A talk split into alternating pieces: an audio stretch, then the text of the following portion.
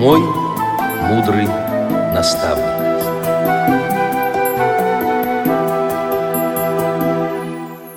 Здравствуйте, уважаемые радиослушатели! С вами ведущая Центема Бойко и звукорежиссер Олеся Синяк. А в гостях у нас Тамара Ивановна Сыченко, учитель начальных классов Петровск-Забайкальской школы-интерната для слепых и слабовидящих детей. Это Забайкальский край. Здравствуйте, Тамара Ивановна. Здравствуйте.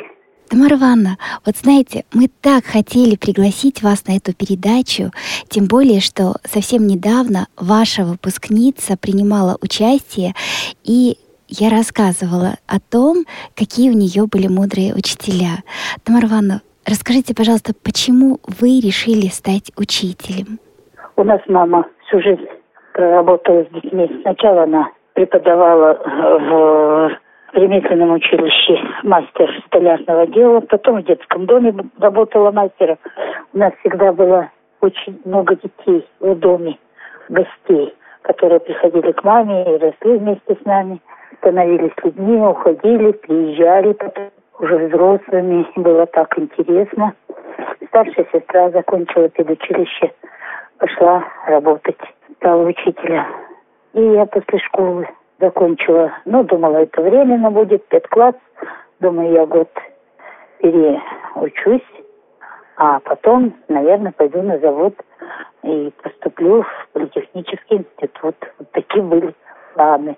А жизнь развернула по-своему. Поступила в этот институт в Красноярске, но не закончила из-за здоровья. Пошла работать в школу. И вы знаете, в массовой школе я проработала где-то 6 лет, потом вышла замуж, после декрета была ближе школы слабовидящих. И как раз туда требовались учителя. И вот так я попала в эту школу. Массовая школа. Скоро ее закрыли, потому что была небольшая, нерентабельная школа. Ее вскоре закрыли. Я так оказалась в школе слабовидящих. Конечно, было сначала очень тяжело. Детей с нормальным зрением и детей, которые плохое было зрение. Начала работать учителем сразу.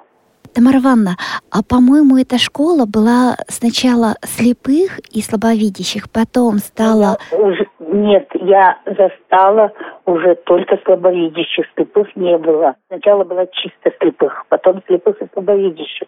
Но я уже пришла, она была для слабовидящих детей. Дети были все слабовидящие. Правда, и очень плохим зрением, более-менее. Разница ощущалась детей, слабовидящих и из массовой школы детей? Вот работа с ними. Конечно. Ну, во-первых, кругозор детей с нормальным зрением, их восприятием жизни, их в пространстве, микропространстве, ориентировка. Они могли многое видеть, бывать более у них свободное пространство, правильно, с родителями и со школой, экскурсии разные. А ребятишки с ограниченным зрением, они, конечно, видели меньше, поэтому наши уроки мы стали строить так, чтобы у детей развивался познавательный интерес и расширялся кругозор. Поэтому как можно больше проводили экскурсии, например, тепличное хозяйство.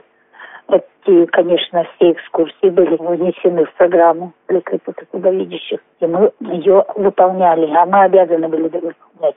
Но, кроме того, например, побывали мы в совхозе, съездили в теплицы. Директором был Николай Васильевич, и он всегда шел навстречу всем, всем требованиям учителей. Вот если есть экскурсия, это он выкупал автобус, и мы на целый день выезжали. Но попутно, конечно, были комплексные экскурсии. Мы тепличное хозяйство совхоза, еще что-то попутно, например, как э, за капустой ухаживать, за картофелем. То есть попутно мы проводили сразу ряд сельскохозяйственных экскурсий. А потом мы с ребятишками уже отдельно, где-то, может, даже и во внеурочное время посещали ну, обычно мы ходили к нашим учителям, посещали теплицы частного характера и сравнивали, что общего, чем отличается. и так далее, и хозяйство тепличное, а, хозяйство совхозов, сельское хозяйство и приусадебное хозяйство, а, размеры площадей, размеры посадок, что именно больше садят на своих участках, что садят на государственных участках и почему разбирали. Потому что дети должны были это знать. Обязательно были у нас сезонные экскурсии – выезды, день здоровья, выезжали мы на целый день на природу, наблюдали как отдельные деревья, так полностью лес. Леса у нас в Забайкалье богатые были в то время. А пожаров вообще это были очень детские. А потом писали сочинения. Какие они сочинения писали? И художественная литература, сравнения из книг. Мы подбирали например, к описанию тополя. Вот из Пришвина они всегда брали тополя, они сравнивали с какими-то богатырями в доспехах, потому что они все у нас рядом. Помнишь, дома был садик недалеко, тополинный. Да, я еще не сказала радиослушателям, что также являюсь выпускницей этой школы, и Тамара Ивановна, правда, не у меня, но э, в этой школе преподавала, и я очень часто ходила, потому что у нее училась моя младшая сестра вы пытались все наглядно показывать детям, рассказывать. И помню, что у вас класс был особенно богат наглядными пособиями, яркими плакатами, таблицами. Я помню, что вы сами рисуете хорошо. И настолько я любила рассматривать то, что у вас есть. Хотелось, чтобы дети как можно больше воспринимали, больше видели, больше знали. А училась, пришла в первый класс – такая маленькая. А вот СССР, сестра Цундумы, такая хорошенькая шестилетка. И с первого дня заявила, я у тебя русский язык учить не буду. Ты же не учишь мой бурятский, я почему должна учить твой русский? А, ну я скажу сразу о том, что мы с сестрой пришли в школу, приехали из деревни, где по-русски не говорили, поэтому мы до школы практически русского языка не знали. Но каким-то удивительным образом очень быстро его освоили. То есть, как ни странно, я через неделю после вот такого наверное, погружения в среду, как сейчас называют, да, я уже говорила по-русски. Так э, сыстык у нас такая красивая девочка, маленькая, с большущими белыми бантами. И, ну, я была растерялась, а потом я говорю, ну, давай, ты меня бурятскому будешь учить, я буду учить тебя русскому. И так мы обе потом, в конце концов, расскажем всем, какие языки мы знаем. Это же здорово, ты будешь знать целых два языка, русский и бурятский а потом английский начни. Но у нас в школе был не, не английский, а немецкий язык. Немецкий язык, и вот сколько ты будешь знать языков. И вот мне ТСЭК на начало урока бурятские слова говорит, я их скорее записываю, перевод рядом. И затем урок продолжается. В это время дети заняты заданием, а мы с ней потихонечку а, взаимным обучением занимаемся. А к тому же просто она пришла в школу, уже читать умела, поэтому немножечко ей скучно было. И вот таким образом вы занимали ее, да, получается? Ну, конечно. И потом, она вообще была своеобразная девчонка. Вот я готовлюсь к уроку и заранее просматриваю, где она может мне каверзные вопросы задать. Флаг и герб мы читаем. Она была такая тема по чтению, а она мне меня спрашивает, почему у нас в Бурятии нет своего флага и герба. Пришлось ей объяснять, почему. Приближался Новый год. Красивый Дед Мороз на во всю стену. И я им говорю, ребята, вот пришел Дед Мороз, наблюдает за вами, как вы учитесь, а на Новый год вам он принесет подарки.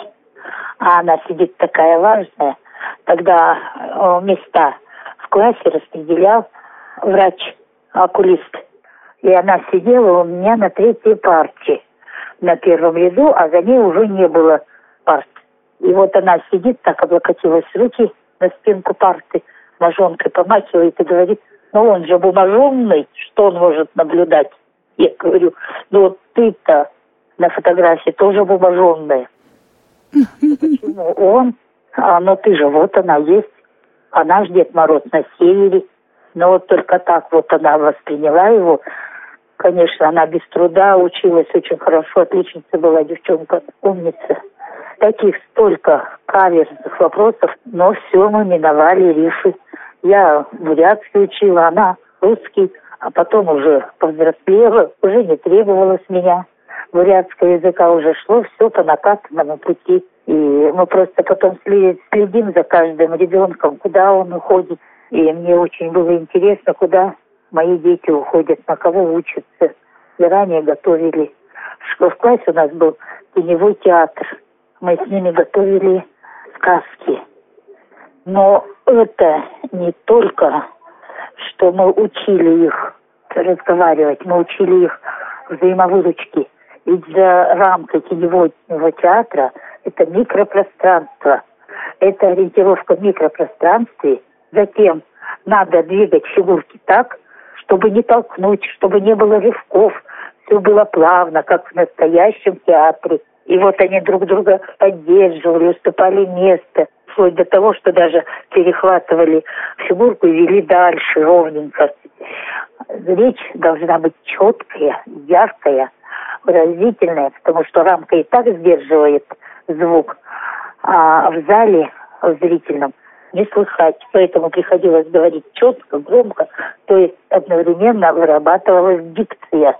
Я любила вот этот метод работы теневым театром, потому что он давал столько возможностей, и мы даже за ним выходили на конкурсы э, в городском масштабе, и не раз мы занимали первые места по сравнению с массовыми школами. Танцевальные, готовили номера. И все на должном уровне, я считаю, мне было очень интересно самой. Потому что это было новое.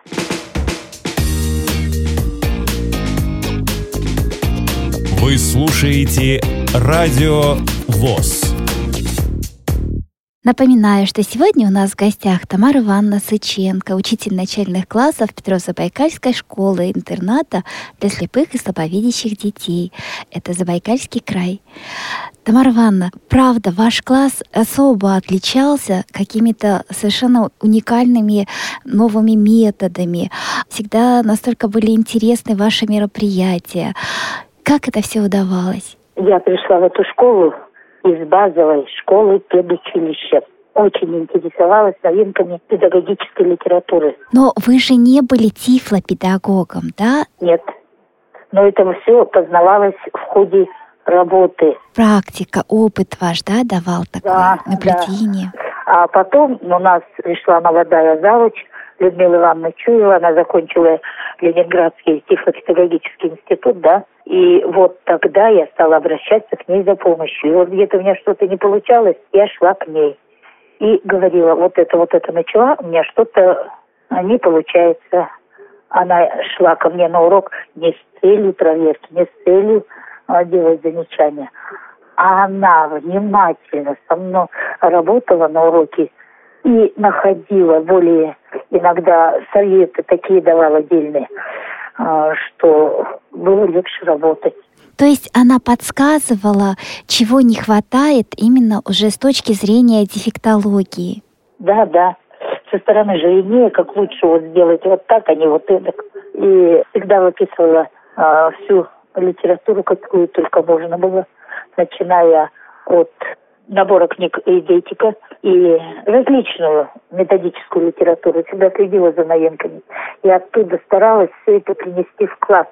Переработать так, чтобы было доступно детям с недостатком зрения. Вот, например, появились кубики Зайцева. Я их тут же сумела приобрести. У нас в Сибири это не так все просто делается. И для слепого ученика я таблицу Зайцева перепечатала на Брайле и перед ним лежала его таблица. И мы пели а, эти склады, и он пел вместе с нами, находил, читал, и весь класс был читающим, да. А, когда он пришел в первый класс, этот слепой мальчишечка, мать с такими слезами говорит, он, наверное, у меня ненормально, он же будет оставать. И вот когда пришло 30 мая, мы давали отчетный концерт родителям. Мы показали, как мы читаем, как считаем, как танцуем, как стихи рассказываем. И он ни в одном не был в стороне, ни в одном номере. Он везде участвовал. И участвовал еще и лучше некоторых ребятишек. И мать как начала плакать от начала, так до конца утренника плакала. И мы до сих пор с ней не как родня. Вот она до сих пор, я уже 8 лет как на пенсии, но она звонит, звонит сам мальчик, и мы с ними общаемся. И, в общем, в конце концов мы становились как бы родней. И до сих пор они, ребятишки, и советов просят. С различными просьбами обращаются. И мы только рады. И обстановка-то старались в классе сделать домашнюю, чтобы им было комфортно, чтобы они чувствовали, что о них заботятся, что они нужны, что их любят. Поэтому ребятишки-то отвечали тоже любовью, заботой. Я любила свой класс каждый раз, выпуская класс в пятый. Я всегда чуть ли не плакала. В оформлении класса мне помогала вся семья. Девочки, мои дочери, хотя они ровесники вот. Это мои ровесники, да. Да, ваши, вот ваши ровесники Цудзума. И они вместе со мной а, очень много помогал муж. Работал на заводе инженером в классе. Он готовил все стеллажи.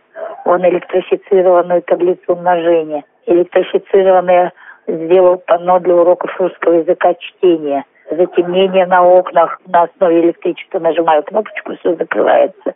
Здесь у нас и подставка для фильмоскопа, тогда же ни кино, да, ничего да. не было. И все это было в классе, и мы садились и превращали обычный урок в урок сказки, урок путешествия. Уроки математики не просто сухие уроки, а мы путешествовали, одновременно познавая мир, например, с планеты на планету мы или что-то производили, выгоняли лень и двойки из класса. Да. Это все выполняем математические задания. И вместо, вот, например, пяти-семи примеров мы могли решить все 15 задачи все, и могли объяснить. И вот до того доходило, что ребятишки, один мальчишечка до того, он сидел всегда на первой партии у меня, и вот контрольная брал мою руку, ложил себе на голову. Я не знаю, для какой цели, и ведь выполнял и вот в старших классах он шел, и если стояла контрольная, он заходил и просил, пойдемте со мной, пожалуйста, на минуточку. Вот мы заходили с ним в класс, он садился, брал мою руку, подержал на голову минуты две и отпускал меня. Я бегом бежала в класс, потому что там тоже деточки сидели. Ну вот так вот. И до сих пор он звонит, мы общаемся с ним до сих пор. Живет он в Бритии, а, мальчик. Ну а что сделать? Теперешний мальчик, а мужчина, отец, глава семьи. Ну а что делать? И до сих пор мы сохранили такие теплые чувства. Да со всеми, вот кто учился, со всеми сохранили хорошие чувства. Вот, взаимовыручки и любви. Ну, что еще рассказать? Тамара Ивановна, вот удивительно, вы, э, во-первых, привлекали свою семью к работе, да, к своей преподавательской, но и родители детей вот тоже, по-моему, принимали активное участие, Очень помогали, активно. да, в оформлении, оборудовании, ремонте. Ну, не столько в оформлении, как они могли, они далеко от нас жили, приезжали только на каникулы в основном, на праздники но зато они помогали оснащать мне классы. Например, вот ваш папа, я его вообще с уважением всегда вспоминаю, тогда требовалось, чтобы у нас был урок, уголок труда в классе. И когда я на родительском собрании, я всегда все, все свои проблемы выносила на родительское собрание. Собираю, у нас родительское собрание, и я выношу, что вот здесь-то и здесь-то много, конечно, задач не ставил перед родителями, а только основные, которые они могли бы мне помочь. Ну, вот, например, в оборудовании уголка труда. Туда требовалось вот молоточки. Тиски, я хорошо помню. Э, ну, то, что можно. И вот ваш папа привез нам всем, по-моему, пять тесов, которые мы обтянули стол да, да, да. И их укрепили. И 10 молоточков мы сразу держатели сделали для молоточков, чтобы они были на месте. И все остальное был специальный шкаф для уроков труда. Там была и пилки у нас, и все. Все это было по порядочку. Если надо, мы доставали, пилили.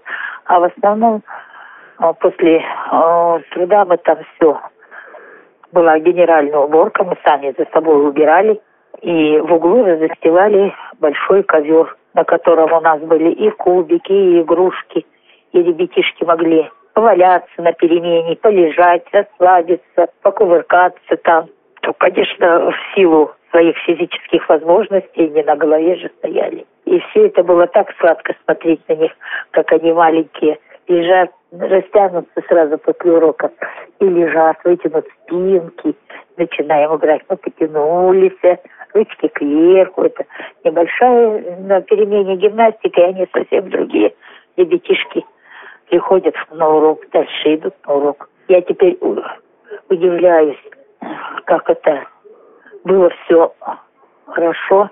Все было очень тепло, уютно, по-домашнему. Вот знаете, а, вот сейчас я анализирую. Тогда казалось, что так и должно быть. А вот сейчас я понимаю, насколько вы были действительно уникальные учителя, вот педагоги и подходили творчески к своей работе, с душой.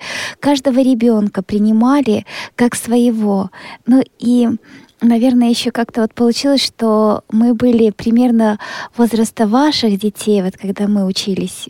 Поэтому... Еще я воспринимала вас через своих детей. Видимо, да, это тоже где-то влияло. Это тоже большое дело.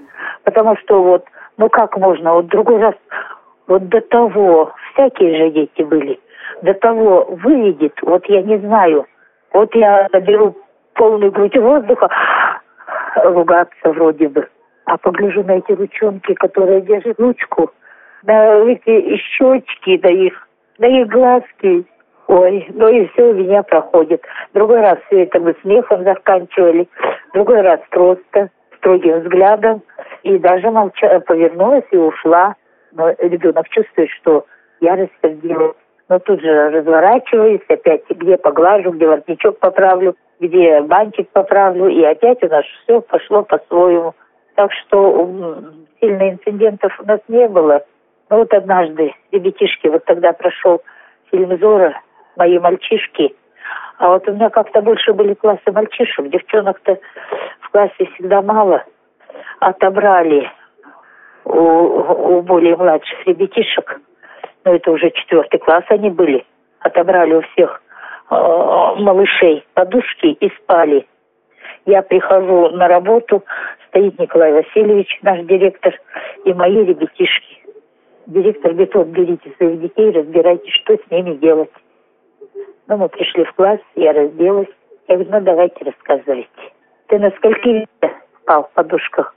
Он на пяти такой счастливый, второй на трех, на четырех. Я это все записала.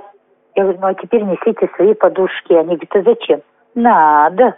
Вот они принесли. Я говорю, Витя, ты на скольки спала? На пяти.